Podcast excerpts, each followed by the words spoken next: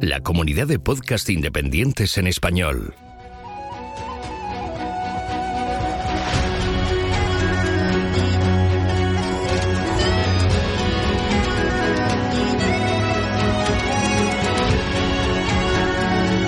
Estás escuchando Geocastaway, el podcast de geología y ciencias de la Tierra.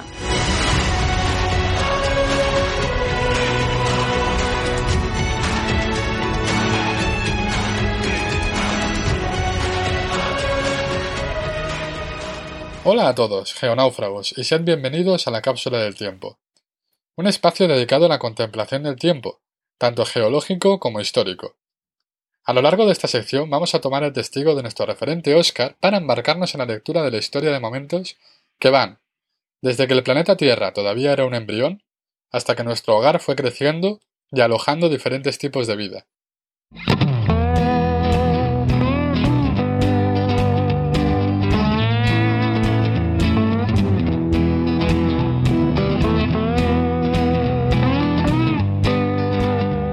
Capítulo 1. Génesis según Hades, la acreción planetaria. En el principio, Dios creó los cielos y la tierra. Génesis 1.1. Preston Herschel Cloud Jr., geólogo, paleontólogo, cosmólogo y, en definitiva, un todoterreno y un ilustrado de las ciencias de la Tierra del siglo XX, fue quien, si realmente existiera un principio, lo habría definido. Entre sus muchos logros se encuentra la definición de la explosión cámbrica y el que nos va a ocupar el programa de hoy, la definición del león más temprano de la historia de la Tierra, el león ádico. Las rocas más antiguas del planeta se descubrieron en el escudo canadiense. Se tratan de los neises de Acasta y su edad son 4.000 millones de años. No obstante, existen circones de 4.500 millones de años en un conglomerado arenoso metamórfico en Jack Hills, Australia Occidental.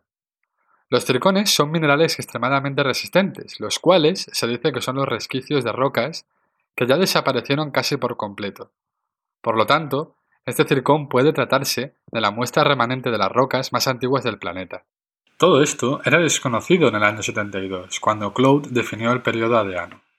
De hecho, él únicamente utilizó este periodo para referirse a las rocas formadas previamente a las que, hasta el momento, se consideraban las rocas más antiguas conocidas encontradas en Isua, al oeste de Groenlandia. Como muchos científicos, Claude no pudo evitar darle un toque épico a su descubrimiento, eligiendo el nombre de León en honor al dios griego del inframundo Hades, por las dantescas condiciones en las que se formó nuestro planeta. ¿Qué os parece si nos ponemos en la piel de un dios y nos dedicamos a observar cómo la naturaleza se crea a sí misma?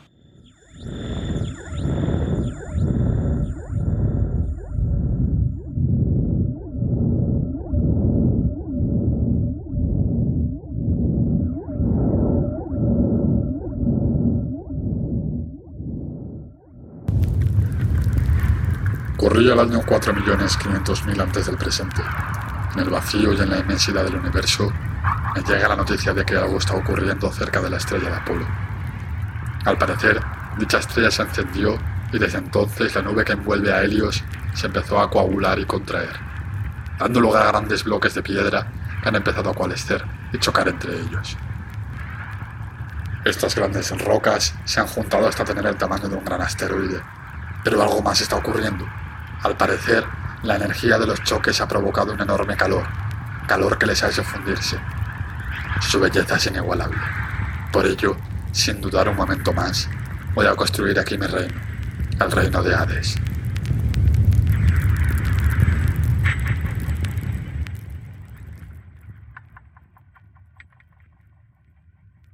El modelo de disco de la nebulosa solar es la teoría más ampliamente aceptada para entender cómo se formó el sistema solar. Esta teoría establece que a partir de una nube de hidrógeno molecular se forman estrellas por la coalescencia y la generación de energía en la propia nube. Las estrellas, y esto es lo más interesante, siempre vienen acompañadas de un disco protoplanetario gaseoso. Este disco protoplanetario gaseoso empieza a coagular debido a que la temperatura es suficiente para formar granos. Dicho de otro modo, la temperatura está por debajo de la línea de congelación, y entonces estos granos coalescen hasta formar planetesimales, unas rocas de aproximadamente un kilómetro de diámetro. A partir de aquí y, según el modelo de la nebulosa solar, empieza la etapa de acreción caótica, donde los planetesimales más grandes se aceleran coalesciendo con mayor rapidez que los de menos masa y de menor diámetro. Esta etapa termina dando lugar a cuerpos de mil o más kilómetros de diámetro. A continuación, se produce la acreción oligárquica, etapa caracterizada por la presencia de grandes cuerpos denominados oligarcas, sobre los cuales se van uniendo, lentamente, planetesimales. Cuando el disco de planetesimales que rodea a los oligarcas comienza a ser muy escaso, finaliza esta etapa, dando lugar a protoplanetas que van desde tamaños lunares hasta planetas de tamaño de Marte. La acreción planetaria termina con esta última etapa de fusión, producida cuando los planetesimales se unen en protoplanetas, llegando a ser tan masivos que perturban sus órbitas haciéndolas caóticas. El choque de los protoplanetas provoca la expulsión de los planetesimales, generando planetas de tamaño de la Tierra.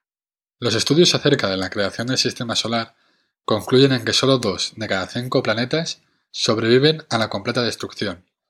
Por suerte, nuestro hogar fue uno de ellos. Además de concluir con el periodo de Ano, esta etapa alberga otros dos eventos de gran importancia, como lo es la creación de la Luna y la llegada del agua a la Tierra.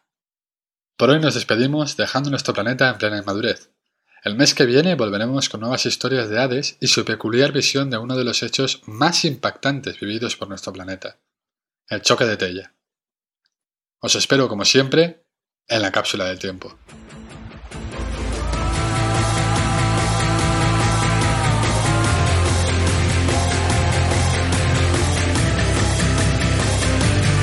Envíanos tus comentarios, preguntas o sugerencias a geocastaway.gmail.com. Puedes escribirnos en nuestra web geocastaway.com. Búscanos en Facebook y en Twitter. Y escúchanos también a través de iTunes, Evox o Miro.